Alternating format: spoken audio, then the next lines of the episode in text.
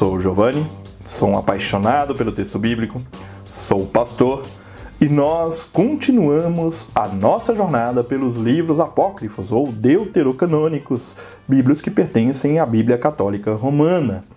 Hoje, então, vamos falar sobre os acréscimos ao livro de Esther. O livro de Esther existe em duas versões distintas: uma hebraica, mais breve, e outra grega, mais ampla.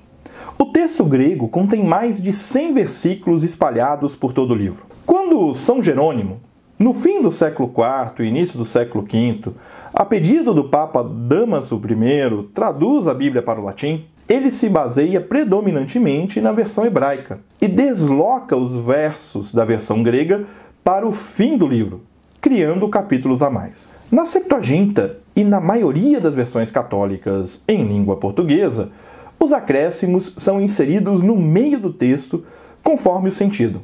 Nestes casos, o texto recebe uma letra do alfabeto ao lado do número para identificar como acréscimo aquele versículo. Mas o que dizem estes acréscimos?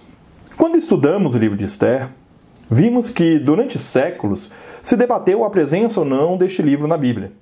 O principal argumento contrário diz que ele não cita o nome de Javé nem de El, o que estes acréscimos fazem é tentar suprir essa ausência, acrescentando referências a Deus, seu poder em orações e sonhos. Os acréscimos a Esther surgiram, certamente, das mãos dos escribas em um período em que o livro já gozava de certo prestígio na comunidade judaica. Tentando adequar o livro a certos padrões de seu tempo, estes escribas, ao promover acréscimos à história, tentavam encaixá-la no mesmo patamar de outros relatos explícitos de temor e fidelidade à lei de Deus, ressaltando o poder de Javé na história. Os vários acréscimos não possuem uma linguagem uniforme, o que indica que foram feitos ao longo do tempo, em vários estágios de crescimento do texto. Com este crescente de acréscimos,